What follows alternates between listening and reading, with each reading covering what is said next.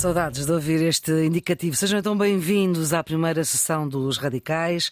Radicais livres depois das férias do verão. Está aberta mais uma sessão. É a terceira série. Uh, Jaime Nogueira Pinto e Pedro Tadeu, com Maria Flor Poderoso, que escolhem falar da personalidade que marcou eh, e que reinou 70 anos num Reino Unido que hoje junta reinos que já não querem tanto estar juntos como quiseram no passado, não sei, vamos ver ou pelo menos há quem gostasse de ser independente ou até de voltar a fazer parte da União Europeia, que o Reino Unido também uh, saiu. A morte de Isabel II, aos 96 anos, obviamente esperada, uh, levanta questões que se prendem com a monarquia, evidentemente, da utilidade deste regime político, uh, sobretudo para a sobrevivência das democracias. E antes de olharmos historicamente para a nossa relação também com o Reino Unido, esta história da aliança mais antiga do mundo, o que é que isto serve, se isto é só retórica política que se fala nestes momentos ou se corresponde mesmo à verdade. Uh, Jaime, que história é que se vai contar desta senhora? Eu acho que, enfim, que está, que vai ser. Aliás, já, já temos alguns testemunhos em vida, porque para além do, enfim, de tudo o que agora se está a dizer e que se foi dizendo, sobretudo nos últimos anos e a partir do momento em que a Rainha Isabel ultrapassou, sobretudo, digamos, o cinquentenário de reinado, tudo isto, com aquela longevidade. Eh, a Rainha também já apareceu em alguns em alguma ficção, já apareceu o Alan Bennett no The Crown. Já a pôs em duas. Sim, mas o Alan Bennett já a pôs em duas peças, The Uncommon Reader e uma outra também bastante interessante. Ah, e houve o filme o, também com a... Houve o filme, claro, com Alan Mirren. Exatamente, o Buckley, o Buckley há muitos anos já meteu num, num, num, romance de espionagem, nos anos, ainda nos anos 50 ou 60.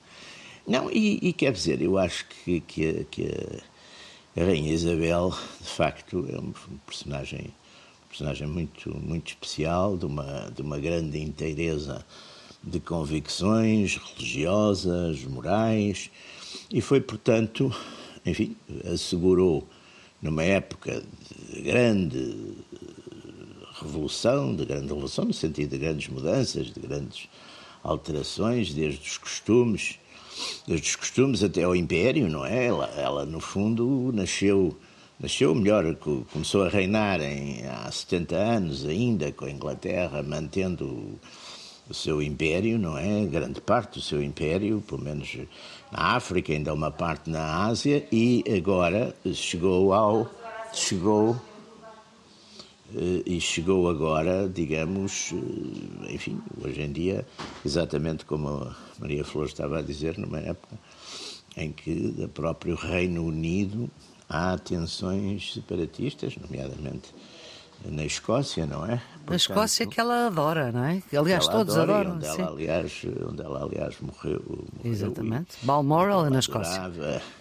E, portanto, eh, penso que é um, é um caso muito especial, porque há bocadinho estava a falar. A monarquia não é, quer dizer, a monarquia não é bem um regime. Quer dizer, o regime, o regime, o regime inglês é, um, é uma democracia parlamentar aliás, relativamente pouco democrática em muitas coisas. É mais uma Como é que é? A maior relativamente pouco democrática, exatamente. aliás, a democracia é um regime que funciona, curiosamente, tanto melhor quanto por vezes se afasta mais dos seus, dos seus princípios.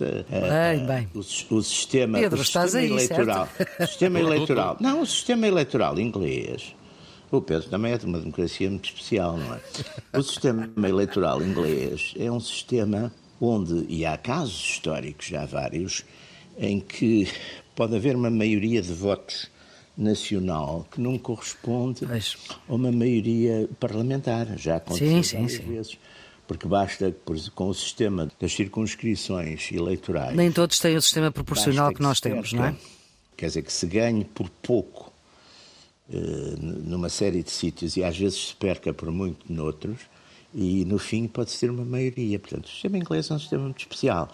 E aliás, e a monarquia, a coroa nisso tudo, como tem exatamente uh, aquele sistema de não intervir diretamente na política, não é? Foi uma coisa. Uhum. Os ingleses cortaram a cabeça ao rei no século XVII, quer dizer, mais cedo, 150 anos antes dos franceses. E, portanto, digamos que a maior parte dos, dos regimes no mundo são oligarquias, quer dizer, o, o, sistema de designação dessa oligarquia que é diferente de Estados para Estados, mas a maior parte são, são oligarquias, oligarquias que se mantêm por modo, antigamente mantinham-se pela força, hoje em dia mantêm-se por persuasão, mantêm-se pelos mídias, mantêm-se pelo poder cultural, etc. E, e sucedem-se e integram-se. Ora bem, a Inglaterra, a oligarquia inglesa no, no século XVII, depois da Guerra Civil, que foi uma guerra bastante sangrenta, com, e com alguns extremos de parte a parte, eh, fez, digamos, com a chamada Glorious Revolution, fez uma espécie de pacto de regime em que, gradualmente, isso na evolução do século XVIII e século XIX, a, a coroa foi, de certo modo, perdendo o poder executivo, mas mantendo, de facto, uma espécie de, enfim, de referência, de tutela, de, que, no fundo, assegura muito a estabilidade do sistema. E, e, e, claro que dependendo muito também da própria personalidade dos monarcas. E a rainha, a rainha Isabel, Isabel II, foi nesse caso também uma pessoa, digamos, na sua relativa eh, tranquilidade, na sua relativa, na sua simpatia, na sua, no seu senso comum, etc. Foi de facto nas suas e volto a sublinhar nas suas convicções fortes quer religiosas, quer, quer nacionais, quer entendendo com muita sabedoria exatamente aquilo que vai ficando ou que pode ficar para além do que passa, não é? Uhum. Isso é a coisa mais importante em qualquer sociedade, a gente claro. entender o que é que deve ficar para além o que é que é perene, não é? Para além do que aquilo que é irremediável que passa. Portanto, ela conseguiu com isso manter, e por isso mesmo, agora há muitas perguntas Hum. O que é que vai agora acontecer depois? Além de ser longuíssimo, um longuíssimo reinado, foi de facto muito especial e muito, de certo modo, muito positivo. Pedro. Independentemente dos méritos que a Rainha Isabel II teve. E... Que Isabel II é que fica nesta história? Há Isabel II, a pessoa, que o Jaime já descreveu e cujos méritos me parecem mais ou menos indiscutíveis, e depois há a instituição que ela própria representa, pois. que essa sim para mim é completamente discutível e completamente representa, representa a perpetuação de um poder que eu acho ilegítimo, não é? Portanto, e, e daí, digamos, eu não, não conseguir uh, separar o papel que ela fez desse, desse poder legítimo dado por, por, por classes dominantes que herdam uh, fortunas e poder uh, de uma forma que de facto não é democrática. Mas queria pegar naquilo que o Jaime disse quando ele referiu que, há, que é uma democracia muito especial da Inglaterra, e eu acho que ele tem toda a razão. Uh, se calhar não pelas mesmas razões que eu, mas, mas acho que, que, que, chega a um ponto que é interessante, que é, de facto, a Inglaterra que assegura liberdade de expressão há muitos anos, é, é, é digamos, até um bocadinho pioneira nisso, mas, digamos, é uma, é, resulta essa liberdade não num regime verdadeiramente democrático, mas num regime em que uh, tudo funciona para perpetuar uma negociação que existe desde o século XVII, ou até um bocadinho antes, entre a aristocracia e o capital, que me parece que é sempre relevante na política eh, inglesa e do domínio da Inglaterra sobre, sobre o Reino Unido, particularmente da Grande Londres, ou do sul da Inglaterra sobre o resto do território. Isso tem uma expressão, eu penso que Isabel II, no fundo, executa num tempo contemporâneo, no, no nosso tempo, aquilo que foi delineado e resultado dessa negociação entre a aristocracia e quem tinha dinheiro, e a aristocracia inglesa tem uma particularidade em relação à nobreza europeia, herdeira do feudalismo, que é uma aristocracia que se meteu no mundo dos negócios, e isso faz muita diferença para, para, para a história da Inglaterra. Digamos, a Isabel, a Isabel, II é a melhor monarca do sistema que é criado com a Rainha Vitória. Basicamente é isto que eu, que eu, onde eu pretendo chegar. Que é um sistema no século XIX que abre as portas a que uh, cheguem a lordes ou a, ou a, um estatuto aristocrático algumas pessoas que enriqueceram na sequência da Revolução Industrial, que reage às, à tendência revolucionária, o próprio Marx e Engels são dali, que eles achavam que era na Inglaterra que ia acontecer a Revolução, é? que, digamos, a Revolução Industrial tinha criado, porque com a brutalização e a miséria em que viviam muitas pessoas na, nas zonas uh, das novas indústrias, criou uma pulsão revolucionária, porque a injustiça social era evidente, e, digamos, é a, a, tentativa de uma solução negociada para isso que cria este sistema que hoje em dia existem, que há um, um monarca sem realmente poder. É verdade que aquilo que o Jaime falou também do, do tempo do Cromwell e da, da efêmera república que houve e de terem cortado a cabeça ao rei, que isso também criou, foi mais um motivo para criar esta esta negociação entre a aristocracia e as pessoas do dinheiro. Mas uh, e a monarquia, esta... É? e o rei, sim, sim. e o próprio rei depois de cortarem a cabeça, quer dizer, também isso Também depois quando o filho do Cromwell também acho que cortaram a cabeça, tinha ideia disso. É? Agora, o filho do Cromwell não, que depois, o também cortaram a cabeça. enterraram-no e, e foi isso, o Carlos II, quando sim. fez isso em relação a vários regicidas, foram desenterrados e também lhes cortaram a cabeça. O Carlos II, que era casado com uma senhora portuguesa. A nossa, exatamente. Catarina de Bragança. Catarina, exatamente. Depois há outra, era, outra particularidade aqui na Isabel II que é, que é o tempo do desmame, passa a expressão, do antigo império. Não é? Eu acho que aqui a fronteira é um bocadinho a Primeira Guerra Mundial, mais do que a Segunda, neste Sim. caso particular, que é de facto. Aliás, se pensarmos, ela quando, quando chega a chefe de Estado da, da Comunidade das Nações dos vários países independentes que aceitam a coroa britânica como representante da chefe de Estado. São 14, Quando não é? ela chegou eram 7 países. Chegaram a ser 32 e agora são 14. Portanto, há permanentes mudanças. Uh, de, ou seja, quando foram os processos de independência, da parte da negociação de independência, ok, vocês são independentes, mas têm que aceitar a chefia do Estado da monarca britânica e, passados uns anos, muito, muitos desses países acabam por abandonar essa, ou se transformam em repúblicas, ou abandonam esse. Mas de qualquer maneira, claro, tem o Canadá, tem a Austrália, tem, tem, tem ainda. Sim.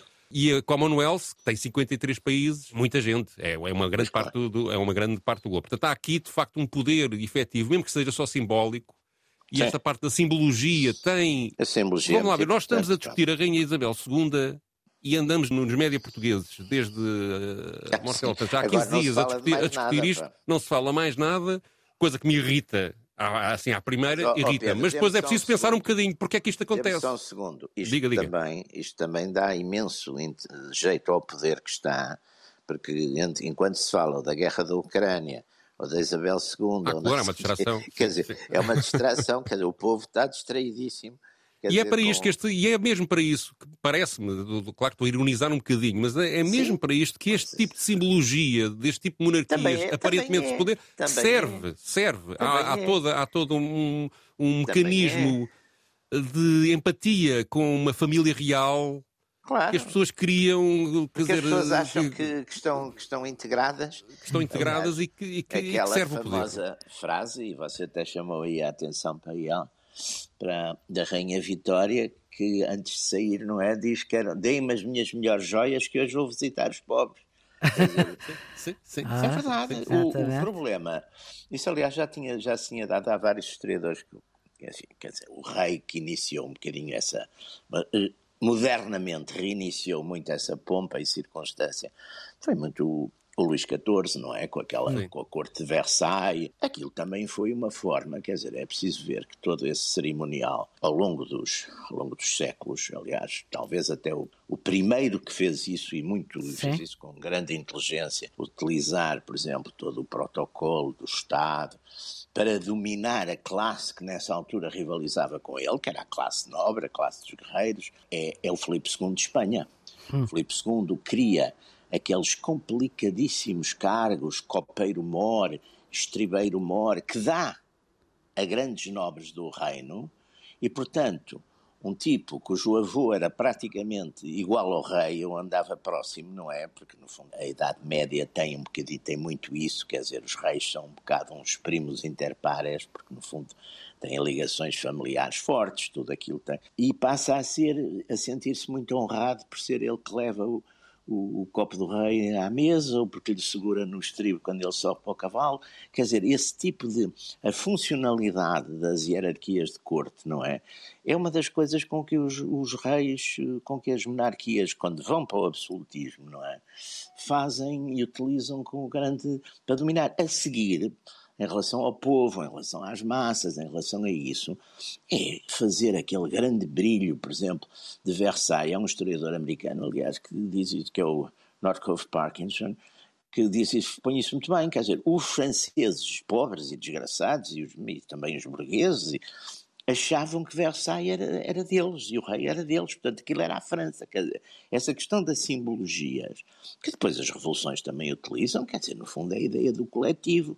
Uh, os, os, portanto, a pessoa não se Sim, sente... mas aqui, mas aqui há uma diferença em relação aos processos revolucionários, que é estas simbologias servem, por um lado, para unificar as pessoas, ou seja, claro.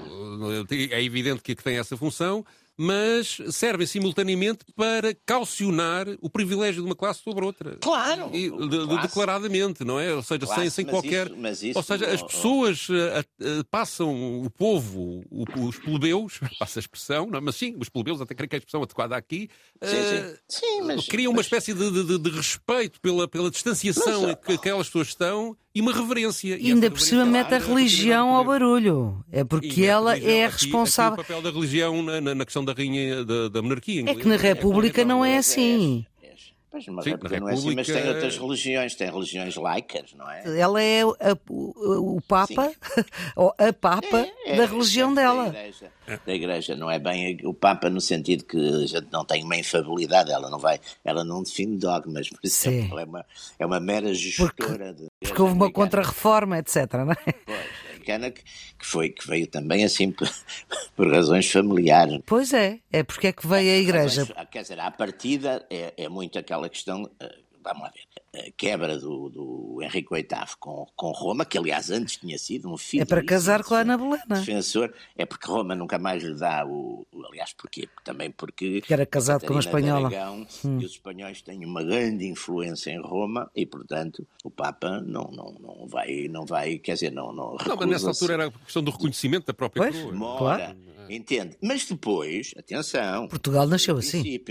Foi o princípio, mas hum. depois há outra coisa que é muito importante é que os bens do clero, os bens dos mosteiros, de quem isso é uma coisa impressionante. Aliás, isso pode-se ver muito, por acaso há uma escritora que tem isso muito, muito, muito bem, que é a, a, a Mantel. Hilary Mantel tem aquela série de livros sobre, sobre o Henrique VIII, sobre, são uns, uns best-sellers, uh, aliás, através de uma espécie de biografia do Thomas Cromwell, do, do não é, do, do, Cromwell, que não, não, tem nada a ver com o Cromwell da, da Revolução Inglesa do século XVII, com o Oliver Cromwell. Thomas Cromwell, que é, um, é o chanceler do, de Henrique VIII, e sobe, sobe ali com muita...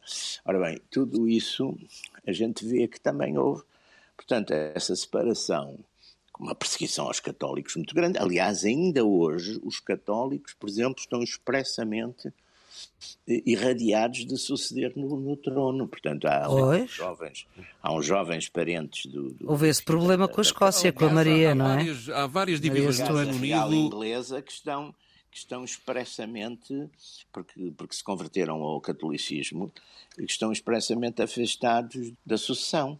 Portanto, Doutor, estava a dizer que há várias divisões. Não é uma coisa na, de sumenos. Há várias divisões na sociedade inglesa, uma delas é essa, há, há, na sociedade britânica, perdão, na, portanto, no Reino Unido no seu conjunto. Sim. Que é não só religiosa, de facto, há, há católicos e anglicanos e, Sim, a, chegada, outras, a, chegada, outras, a chegada à coroa, de facto, os, os católicos. Outras são... igrejas uh, sim, sim. É? Mas há outras, é, não, é, os saxões normandos ainda conta, os, os, a divisão norte-sul ainda conta, os pobres sim, e ricos, obviamente, como em todo lado. Uh, e, e, irremediados, e, e, grande parte irremediados e grande parte da, da, da, dos problemas que, que, existem da própria unidade do Reino Unido tem um pouco a ver com isso. A Escócia tem características Sim. muito diferentes, que é, que é digamos, a, a, a, pressão independentista que existe hoje em dia na Escócia tem muito a ver com isto. Escócia. O Norte está sempre prejudicado, as questões religiosas são diferentes, claro. uh, há um domínio de Londres sobre o resto do país que, que o resto do país muitas vezes não aceita muito bem. Claro. Aquela ideia do, da Inglaterra eh, do, do campo, como de, do, sim, dos cavalos sim. e das caçadas à raposa, é um bocadinho mítica. Na realidade, não é bem claro. assim que as coisas, hoje, que as coisas funcionam, mais, não é? Não é? Hoje mais, hoje mais. Hoje mais, não é? E, e portanto, e, portanto tudo, tudo, enfim, todas essas. Agora, não deixa de ser, uh, em vários aspectos, até porque, voltando àquela conversa que eu estava há bocadinho, a questão da oligarquia, não há dúvida que é uma sociedade que tem, onde o liberal compete com o democrático, não é? A sociedade inglesa Sim. é muito mais Sim. uma sociedade que eu chamaria conservadora liberal.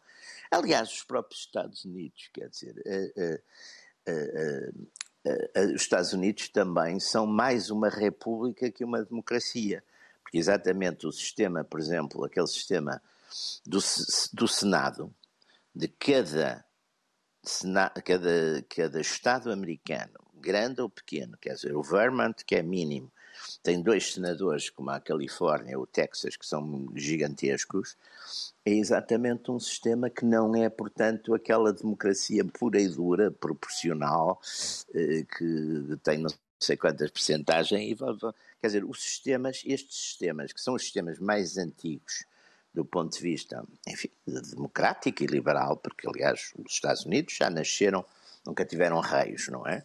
E a Inglaterra foi a primeira, de certo modo, a limitar o poder dos reis, não é? Na, na Europa. E, portanto, o, são, são sistemas onde, por outro lado também, a oligarquia sobreviveu e até sobreviveu constitucionalmente, com formas exatamente de. Sim, no caso de, da Inglaterra é a Câmara dos Lordes, não é? Por exemplo, e a própria. Sim, que hoje tem, apesar de tudo, hoje já relativamente menos, menos poder.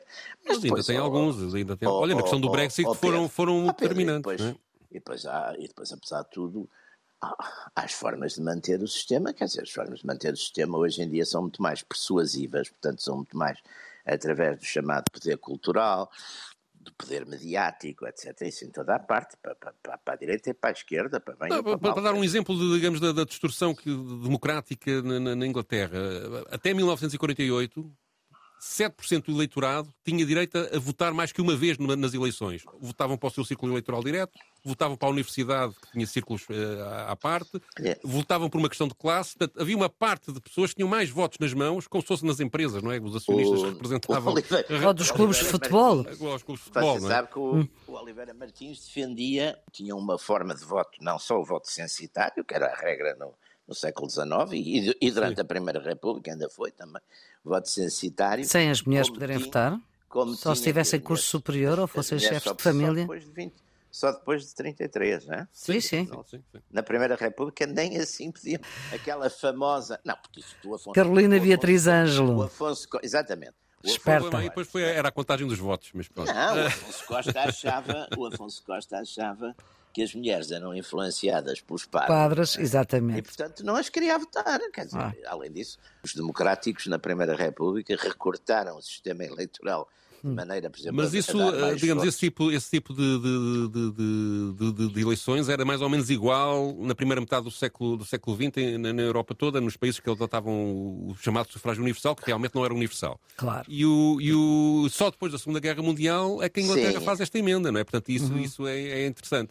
E a rainha, no, quando ela toma o poder, teve uma ação política no início, agora voltando para falar particularmente de Isabel II, que foi mais relevante do que nesta fase final até porque, digamos, havia poderes que lhe estavam atribuídos que, entretanto, depois foram, foram sendo alterados. Um deles, por exemplo, era a questão da nomeação dos primeiros ministros. Quase sempre era o Partido Conservador que, que governava, e durante uma grande parte de, do tempo, nos anos 50 e 60, até aos anos 70, que sempre que havia uma crise política e o líder do Partido Conservador caía, era a rainha. O Partido Conservador não tinha um mecanismo, como aconteceu agora, não tinha um mecanismo para alterar a, a proposta de primeiro-ministro à, à rainha, era a rainha que escolhia, e que escolheu muitas vezes pessoas que depois, digamos, criaram polémica sobre o próprio papel da, da monarca nisso, escolheu porque se aconselhava normalmente com, o, com o anterior primeiro-ministro, olha lá, qual é o, o, que acha que é melhor para, para, para seu sucessor? E, portanto, era num círculo restrito de pessoas que ela, que ela recebia esse conselho e nomeava o primeiro-ministro a seguir. E, portanto, houve uma primeira fase, antes de, dos anos 80 e 90, em que isso depois se alterou, uh, em que, digamos, ela tinha uma intervenção política muito mais direta do que hoje em dia as nossas memórias parecem uh, querer uhum. reter. Por acaso, há até, até há histórias de primeiros ministros escolhidos por ela que depois saíram bem, mas criou polémica e, e política e, e, e, isto para o papel da monarquia, que, que, para manter, digamos, o seu próprio estatuto, é, digamos, tem que manter uma certa serenidade política permanente, e nesse, nesse aspecto Isabel II soube interpretar sempre bem o seu, o seu papel. Esta perturbação foi na altura relevante e, e fragilizou um bocadinho a política. De facto, nos anos 90, a popularidade da monarquia inglesa, aí também por causa do caso de Ana, etc, etc, e dos escândalos da família real e das, da, da alegada, alegada e provavelmente justa grande fortuna que, que, que a monarquia inglesa foi acumulando. Sim. E também a má relação, eventual má relação grande, é? Mas, dela uh, com Thatcher. Sim, sim. Isso não sei se é inteiramente, porque da verdade é que ela depois, quando a Thatcher sai, condecora com tudo o que encontrou. Sim, mas isso é depois no fim. Etc, é? O problema é durante. Isso geralmente. Uh, de qualquer maneira, eu acho que ela apoiou sempre as grandes medidas da, da Thatcher. Teve ali receios quando foi as lutas dos mineiros e das tensões sociais, mas eh, quando a Guerra das Malvinas, tal como todo o resto da Inglaterra, há uma volta e a Thatcher, e a Thatcher, a Thatcher fica tão popular que a própria rainha vai atrás da coisa. Nós tínhamos prometido falar da aliança mais antiga do mundo. Os senhores, vocês, como é que é? a aliança mais antiga do mundo é, é da Escócia com a França que é ah. 100 anos antes da nossa. Mas não conta, essa não conta. Penso que a nossa, a nossa aliança, primeiro é o Tratado de Tagilde, que é o 1376, não estou em erro, hum. ainda entre no Dom Fernando, se não estou em erro. Uh, bem, a aliança, vamos lá ver, no quadro, no quadro da história europeia e, e no quadro da Guerra dos 100 Anos, que é uma que é uma guerra fundamental e em que, quer dizer, toda, toda a nossa guerra da independência para a Europa, para a França, para a Inglaterra, etc., é vista como um episódio da Guerra dos 100 Anos, não é? Portanto, a nossa guerra da independência de 1383 até, até, até ao, ao tratado com, com, com, Castela, que põe fim a essa guerra, são quase 30 anos, não é? Uh, faz parte também de uma, de uma geopolítica uh, inglesa que é, de certo modo, evitar a formação de grandes, nessa altura, sobretudo a França, mas evitar sempre a formação de grandes Estados continentais europeus uh, que possam vir, digamos, a abalar os seus interesses e a sua, a sua própria independência. E, portanto, a Inglaterra sempre tem uma, uma longa história de favorecer na, na, na, península, na chamada Península Ibérica, Portugal, depois, mais tarde, por exemplo, na, na Península Italiana, Nápoles, eh, depois a criação da Bélgica já no, no, século XIX, portanto a Inglaterra fez sempre muito essa política. Na questão da... da, da e portanto daí ficou, e, e depois como a Espanha no, no século XVI, a Espanha dos Áustrias é a grande rival e a grande inimiga, não é, da, a grande inimiga da Inglaterra, faz sempre sentido todo o apoio, por exemplo, e, nós depois fazemos no século XVII, e, é curioso que os primeiros tratados ainda são, se não estou em erro, no tempo do Cromwell. Fazemos, digamos, os famosos acordos comerciais que depois vão culminar no princípio do século XVIII com os, os tratados de Methuen, não é? Em de certo modo, nós. 1703, se a memória não trai. É, nós pomos nas mãos da Inglaterra, dos ingleses, eh, uma parte, abdicamos de certo modo da nossa indústria e pomos-la nas mãos dos ingleses, em contrapartida, os ingleses eh, vão, e vão, isso de facto, de certo modo, vão fazer isso várias vezes, vão ajudar a mantermos a nossa independência. Quer dizer, é uma troca, fazemos uma espécie de troca, troca de política, de, digamos, de, de, da nossa liberdade política por uma certa submissão eh, económica. económica aos ingleses, financeira, económica, etc. Hum. Isso, isso é um. Com o ouro do Brasil pelo meio. Mas isso é muito. É, o ouro do Brasil. Nós, nós, nós, de facto, é curioso que nós tivemos quatro grandes impérios económicos, não é? Impérios económicos eh, coloniais, não é? Tivemos o, as especiarias no século XVI, o açúcar do Brasil no século XVII, o ouro do Brasil no século XVIII e o café de Angola no, no século XX, e praticamente isso não ficou nada cá. Não, não, Isso é que é, é um é, jeitinho especial, é? é? Não, é um, é um, é um. Não, primeiro porque estamos na própria defesa das coisas, não é? Quer dizer, tudo Sim. isso teve, tinha preços. E capacidade de industrializar. E, e militar. E depois tivemos uma outra coisa, é que pusemos uma parte, digamos, como dizem os economistas, do valor, não é? Dessa. Hum do valor acrescentado nisso nas mãos de outros, quer dizer, na comercialização, na, foi, foi. Eu acho que há uma lado. incapacidade de industrializar que tem a ver com a falta de matérias-primas mesmo no, no, nosso país. Por exemplo, a Inglaterra faz a revolução industrial em grande parte. Sim, mas um, por um lado, por haver capacidade de iniciativa, carvão, de iniciativa comercial. Carvão. Mas tinha carvão, não é? Uhum. Tinha, tinha, mas, claro. tinha, tinha, mas os alemães também tinham carvão. Mas há, sobretudo, uma coisa muito curiosa. Eu, quando fiz a biografia do António Champalimau, por acaso, estudei um bocadinho isso. De facto, tirando talvez na têxtil, a indústria, a industrialização em Portugal e as figuras que estão ligadas, quer financeira, quer diretamente à fábrica, à indústria, curiosamente são, é muito gente que tem raízes, mesmo uhum. quando são portugueses, não é? Tem raízes estrangeiras. Vejam, por exemplo, o Conde Burnet, que é de facto o hum. grande empresário do, século XIX, é um, é um, homem que vem da finança, sobretudo, ele é um grande negociador da dívida, mas que é um homem que se afirma aí, que pronto, está na fundação de muita coisa, da CUF, tudo isso. O, o, o Conde Burnet. Depois o António Champalimau, António Sommer Champalimau, portanto, Sommer, o lado alemão, Champalimau, francês. Nomes estrangeiros, século XVIII. Mas muita gente, mesmo no século no século XIX, mesmo nas, nas coisas dos, dos vidros, das, quer dizer, a quantidade de. A têxtil, curiosamente, é uma, é uma indústria onde, de facto, aí estão portugueses, até porque grande parte dos industriais têxteis vêm, eh, são, antigos, são trabalhadores, são são contramestres, quer dizer, fazem, alguns fizeram a carreira pela própria fábrica. Uhum. E essa é, que é talvez eh, uma indústria que, é, essa aí praticamente não tem estrangeiros. Uhum. Agora, a maior parte das outras tem, de facto. É interessante é isso. Coisa curiosa. Pedro, tu escolheste um, um registro uh, que vamos ouvir agora, que é precisamente sobre esta ideia da, da utilidade da monarquia. Sim, é uma conversa de 2021, portanto não é, um, não é uma coisa recente. De ontem? Uhum. De uma professora universitária chamada Catherine Marshall, que é doutorada em estudos britânicos e trabalha em Paris, na, na, na Paris Université, em França, uhum. e que apanhei numa entrevista que ela deu a um site da Universidade Francisco Marroquim, que é da Guatemala, em que ela ah, explica... Sim, sim, sim é que ela explica uh, o livro The English, Constitu uh, The English Constitution de 1867, da autor do Walter Bagot. Bagot. Bagot. O Walter Bagot foi. A Constituição uh, Inglesa, portanto, 1867, sim. Uh, ele foi um jornalista, um, não foi um jurista, mas foi um jornalista muito influente, foi uh, editor-chefe do The Economist durante o século XIX. Ainda hoje há uma coluna com o nome dele em homenagem a ele.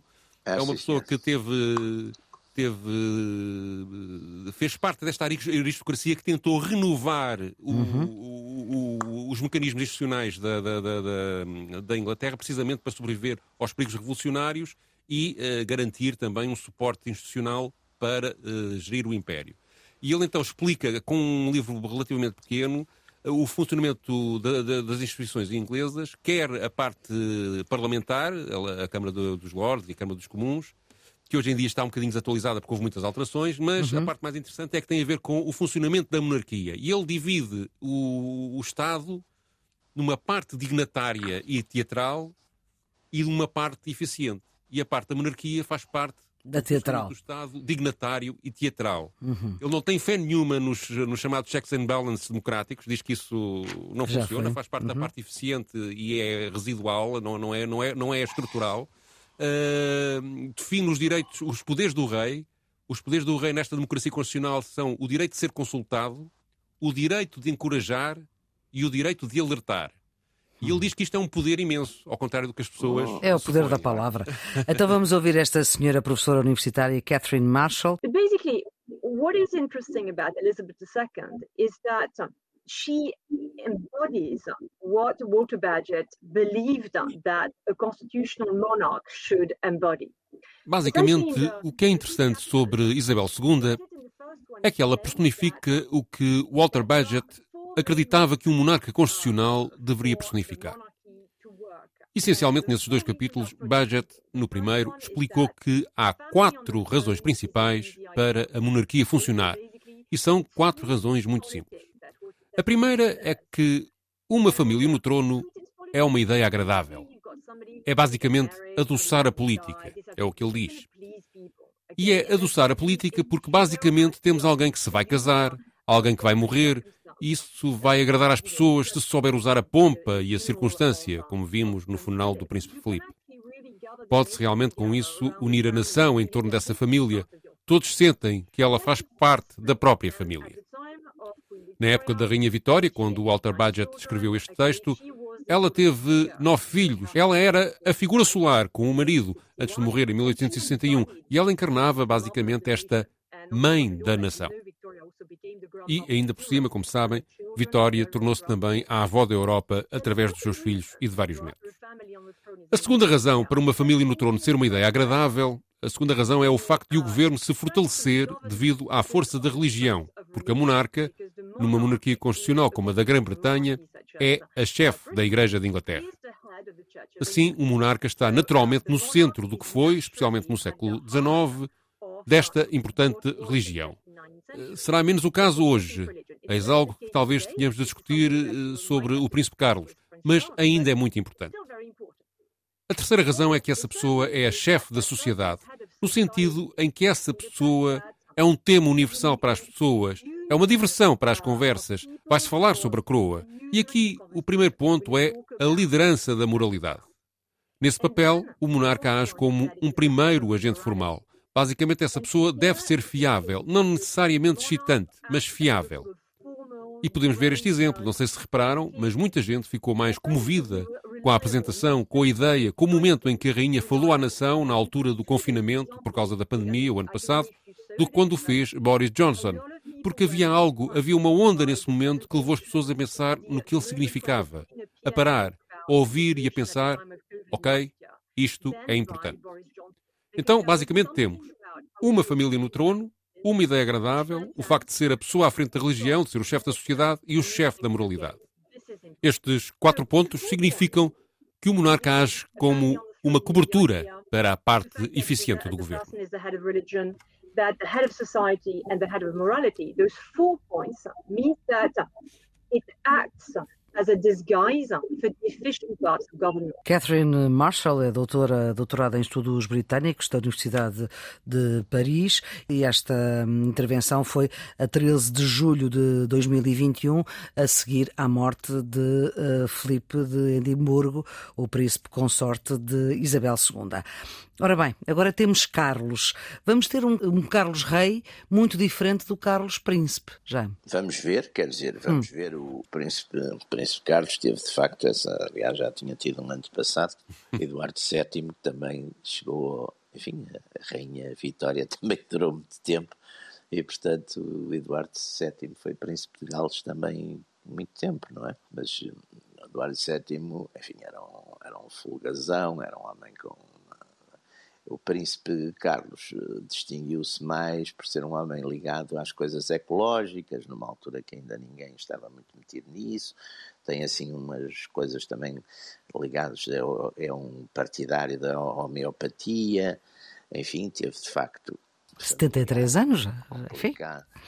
Sim, mas teve uma vida de portanto foi um homem que enfim, que em, que em vida teve, teve separou, de, depois voltou, ah, pois. acabou por casar com, com, a, com o seu amor de Paulo, sempre. Portanto, com o seu sempre. Bom, pronto, teve esse lado. é um homem relativamente discreto, não é? Que tem, tem, não, não, não, aparece muito, não é, um, não é um grande comunicador, não é um. Mas, enfim, vai, vai ter de facto uma. Ele tem os seus homónimos no passado, quer dizer, o Carlos I foi o tal que foi decapitado, não é? O Carlos I Stuart.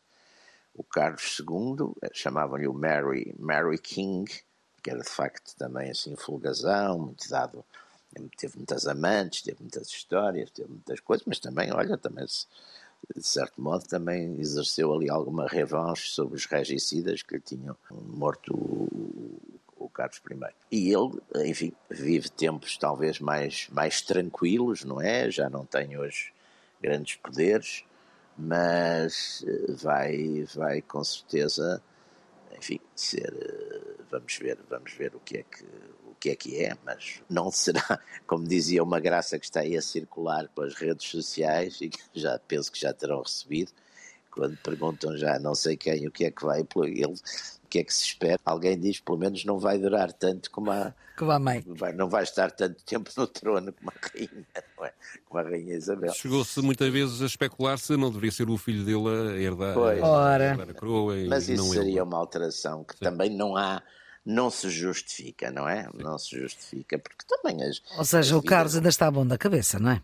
Não, e além disso, lá as coisas se isso, isso também lá está, a sociedade foi uma coisa que por acaso acho que a Casa Real Inglesa, nesse aspecto, para bem ou para mal, de certo modo também acompanhou um bocado a evolução da própria sociedade inglesa. Também teve os seus casos, as suas infidelidades, os seus divórcios. Mas isso pode ser o problema que o Carlos vai enfrentar, que é essa a proximidade pelo lado do, do, da pequena notícia, do escândalo, do, da curiosidade, até destas séries televisivas, sim. como o The Crown, etc, etc, que digamos, sim, sim, normalizam estas famílias fazem é, do seu grande do seu pedestal para, para, para, para a banalidade da, da, família, da família mais popular. É muito interessante isso. Pode trazer oh, oh, um desprestígio que põe em causa oh, a própria monarquia, não é? Diga, mas diga. esse fenómeno é muito interessante, porque esse fenómeno, que é, aparentemente é uma vulgarização, não é? Mas, de certo modo, também cria um certo backup, porque as pessoas também começam a dizer, ah, é, esta gente afinal, pois são muito ricos e têm lá coisas, e vivem nos costos e vestem de vez em quando umas coisas, mas são como nós. E isso também, de certo modo. Mas vamos lá ver, citando aqui o Walter Badgett, citando aqui o Walter é? Badgett, que, que, de facto a Isabel II foi uma bela executora da descrição que ele faz do, dos poderes do, da monarquia. Sim.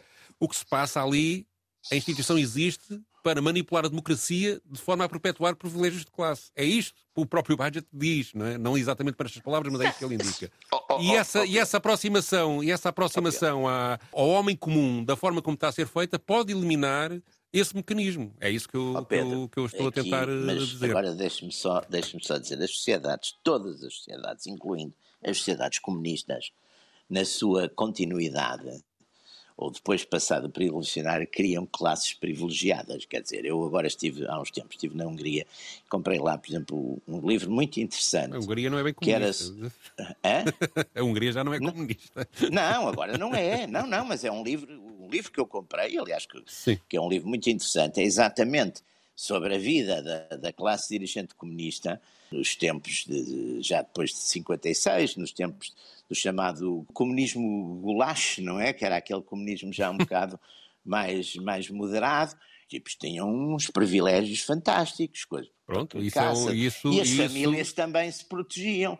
Na União Soviética também aconteceu isso, na Rússia, na China acontece isso. Quer dizer, as classes, naturalmente, é isso que eu, quando, quando eu digo que as sociedades acabam sempre por ser oligárquicas, mas, eh, mas, há uma diferença, ou seja, sendo que, obviamente, isso é um erro e um defeito das sociedades uh, ditas socialistas que foram, foram, feitas, mas, oh, já, há aqui um, mas há uma grande diferença. É que o, o, privilégio que estas famílias monárquicas têm é garantido pelo sangue, pela filiação, não por qualquer tá tipo bem, de mérito, por qualquer tipo vezes... de e isso, tá isso de facto é, é, completamente injusto, não é? É, é, é pôr uma injustiça tá que é haver, haver umas elites que têm privilégios excessivos em relação ao resto da população, adicionar isso a um privilégio divino. É uma coisa já que não, não, não faz é sentido. De berço, de berço. De berço, não é? é portanto, tem... há, há, aí uma, uma gravidade que, que, que, é ainda maior. Tá Aí é, é, o preço, digamos, das famílias reais, porque isso também só se às famílias reais. As outras famílias de, de coisas, se forem à falência, se perderem os os bem, e há muitos que vão, hoje também há, há muitos nobres pobres, quer dizer, e há muitos ricos que não têm nada a ver com nobres, quer dizer, portanto até são pouco nobres, por acaso alguns. Portanto, nobres até sentem pouco nobres de sentimentos também, está de tudo. Eu acho que essa, Mas isto não essa... tem a ver com. Isto que eu estou a dizer não tem a ver com as qualidades pessoais das pessoas. Há boas pessoas em todas, Sim, não é isso? Em é? todas, exatamente. A gente aprende, não, aliás, é, não, é uma das não, coisas que eu, eu, eu, por acaso, até às vezes até sou um bocado chato a dizer esse clichê que a gente, de, com, a, com, a, nossa experiência de vida, quando temos já ah, algumas décadas de vida, chegamos sempre à conclusão que há muito boas causas servidas por pessoas péssimas e há muito mais causas servidas por, por ótimas pessoas. pessoas. Eu, para mim, foi sempre um mistério, mas acontece. E nós vamos ter que fechar esta nossa sessão dos radicais. Aquecer, é que, ah, pois é, é sempre assim. filosofia da vida. É sempre assim, é sempre assim, Pedro. Mas tu descobriste aqui um hino uh, há uma espécie de hino. Há quem eu considere esta música o verdadeiro hino inglês, o hino inglês que muda conforme o género do monarca, não é verdade? Não, o hino, o hino inglês, eu já fiz aqui um, a explicação do God Save the King, que agora é- Exatamente. É, não é verdadeiramente um hino inglês, é informalmente um hino britânico, ou seja, de, toda, uh, de todo o Reino Unido, não é? Uh, e é informal. A Inglaterra, de facto, não tem hinos.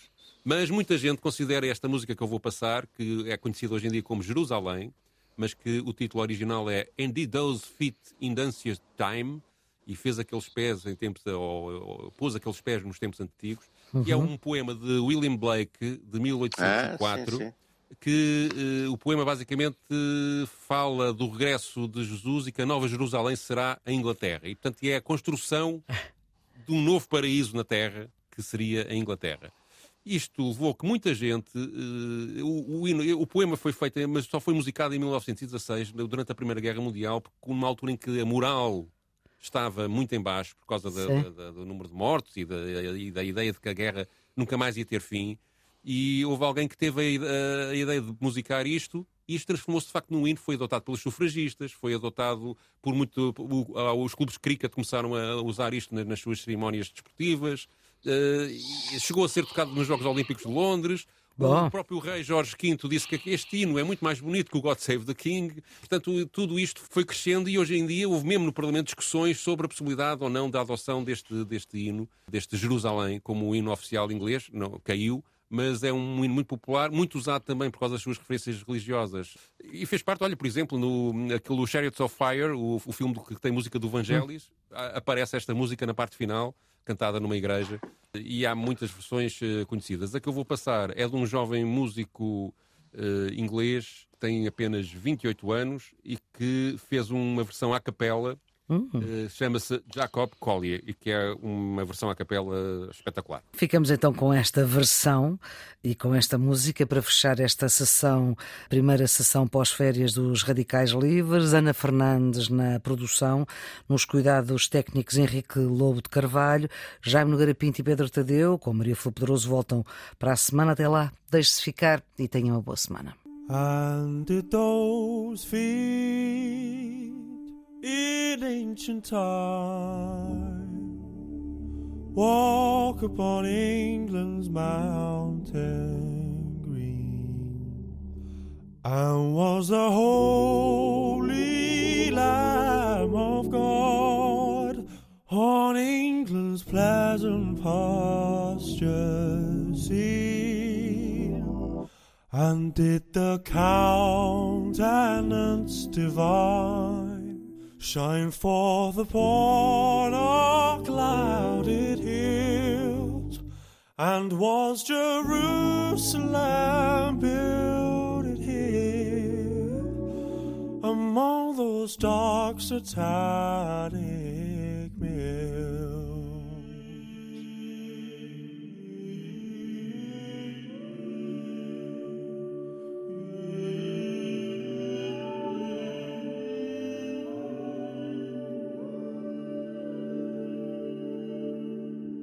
Bring me my bow of burning gold.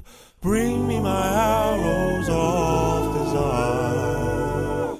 Bring me my spear, oh clouds unfold. Bring me my chariots of fire. I will not cease from mental nor shall my soul sleep in the hand till we have built.